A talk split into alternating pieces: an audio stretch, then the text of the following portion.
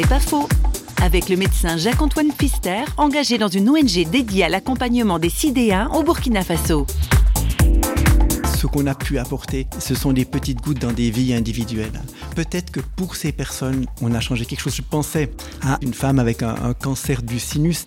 Alors, je suis arrivé au chevet de cette femme, j'ai pu un petit peu aider à rendre la plaie moins nauséabonde, à traiter ses douleurs, jusqu'au moment où elle a dit à sa fille qu'il hébergeait à Ouagadougou, ben, j'aimerais rentrer au village. Elle savait qu'elle allait mourir, elle voulait rentrer au village. Alors on a fait le, plan nécessaire avec les médicaments pour qu'elle puisse rentrer. Et puis ben, deux ou trois semaines après, je reçois un téléphone de la fille de cette femme qui me dit oui bonsoir, la vieille est morte, mais sans douleur, merci. Pour cette femme, elle est morte bien sûr, notre présence sur place a peut-être changé quelque chose. Et pour sa famille, ils se sont rendus compte qu'on s'occupait de leur vieille avec respect jusqu'au bout. C'est pas faux, vous a été proposé par parole.fm.